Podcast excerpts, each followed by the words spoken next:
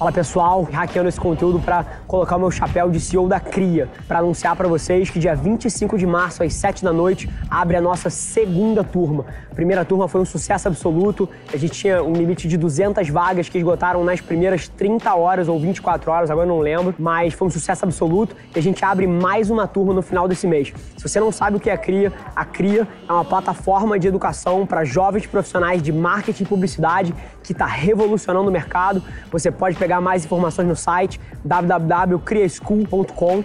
Se você não conhece ainda, eu te prometo que se você é um jovem profissional, você precisa conhecer o que a gente faz. Então dá uma olhada lá e marca a data 25 de março às 7 horas da noite. Te espero lá. No episódio de hoje a gente fala sobre gestão de pessoas, sobre sucessão dentro de uma empresa familiar. Fica ligado. Fala pessoal, Rafa aqui, seja bem-vindo a mais um episódio da nossa experiência em áudio, onde a gente compartilha com vocês conteúdos sobre marketing, venda, gestão, negócios, tudo que precisa estar no playbook de alguém que está nas trincheiras construindo o seu sonho. Então, antes da gente começar, queria te contar um segredo. Ia significar muito para mim saber que você está tirando o máximo desse conteúdo, então não se esquece de tirar um print da sua tela, postar nas stories e me marcar para eu saber que você está ouvindo. Quem já me mandou alguma mensagem, já me mandou algum direct, sabe que eu respondo pessoalmente todas as mensagens. E agora sem enrolação, vamos para o episódio de hoje.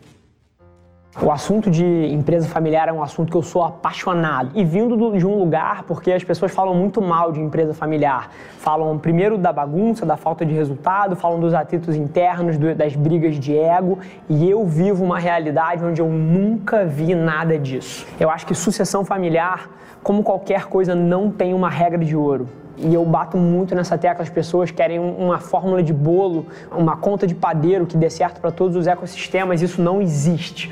Então, cada empresa, cada situação vai ser diferente. E aí tudo vai depender do seu objetivo. A minha opinião sobre sucessão familiar vai depender do objetivo daquela família. Se o objetivo da família é resultado, é a perpetuação do negócio, é a expansão do negócio, sucessão familiar vai ter que ser muito bem pensada e inclusive cogitado que os sócios não sejam gestores, porque na, várias das vezes as pessoas mais talentosas dentro daquele ecossistema ali não vai ser o filho filho do CEO, não vai ser o filho do acionista majoritário. E se o objetivo é andar para frente, isso tem que ser levado em consideração.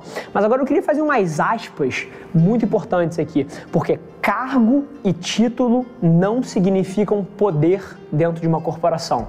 Você pode ter uma porrada de diretor de porra nenhuma, só porque o cara é sócio, só porque o cara é irmão do sócio. E o que tem que ser analisado numa sucessão é com quem vai ficar o poder. Poder dentro da empresa. Quem diz sim, quem diz não. Porque, mais uma vez, se você tem uma empresa familiar e você quer colocar o seu filho como CEO e ele é um merda e ele não tem talento nenhum e nunca teve interesse, você pode dar o cargo de CEO pro cara. Ele vai jogar golfe. Ele vai, porra, almoçar, ele vai fazer um FaceTime, ele vai para evento, e ele vai ser esse cara. Agora, o cara que toca os negócios, se você quer que a sua empresa tenha um rumo próspero, tem que ser uma pessoa que mereça. E aí pode ser sócio, pode ser não sócio. A questão aqui é analisar a meritocracia, analisar quem merece tomar essas decisões, quem merece ter poder dentro daquela estrutura. Então, a minha opinião vai um pouco daí. Mas agora, não necessariamente o objetivo de um fundador ou de um sócio é que a empresa se perpetue da maneira mais próspera. Ele pode dar um brinquedo para o filho dele. E aí, Deus salve aqueles funcionários, Deus salve aquela estrutura.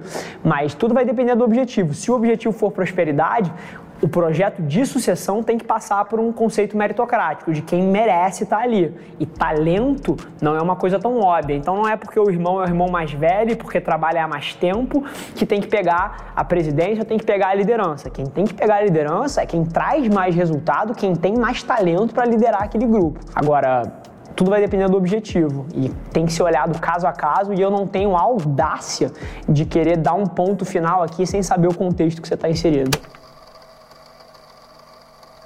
RH é o meu tema favorito. Eu posso gostar de marketing, eu posso gostar de vendas, mas pessoas é um tema que eu sou obcecado.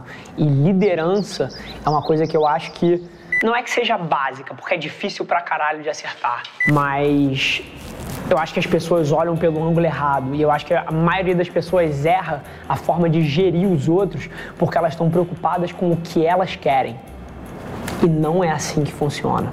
É tão simples quanto isso. O equilíbrio entre você ser duro e você ser compreensivo é muito fácil de você entender. A partir do momento que você entende quem é a pessoa que está do outro lado, a maioria das pessoas seta um padrão.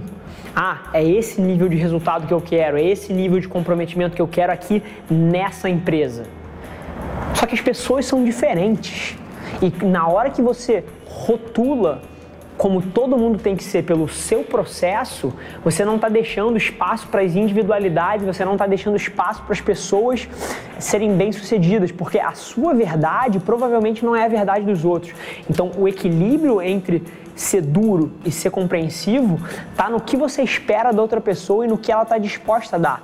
Todo mundo que trabalha comigo, eu tenho conversas absurdamente francas sobre o que aquelas pessoas querem. Eu não tenho a audácia de querer pensar que todo mundo quer ser massivamente bem-sucedido, que todo mundo quer ficar rico, que todo mundo quer trabalhar 12 horas por dia. É óbvio que não. É óbvio que não. Mas a maioria dos gestores seta um parâmetro de dureza e de cobrança com base no que eles querem para a empresa.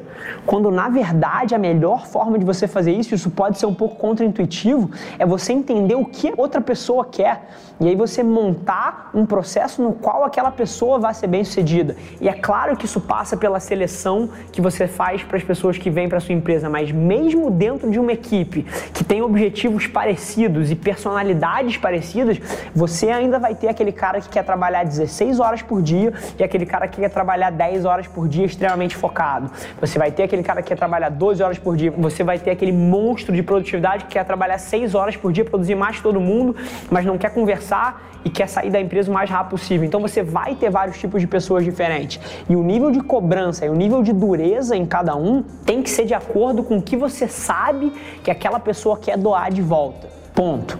Mas aí dureza, eu sempre falo no nível de responsabilização, não é gritar com alguém.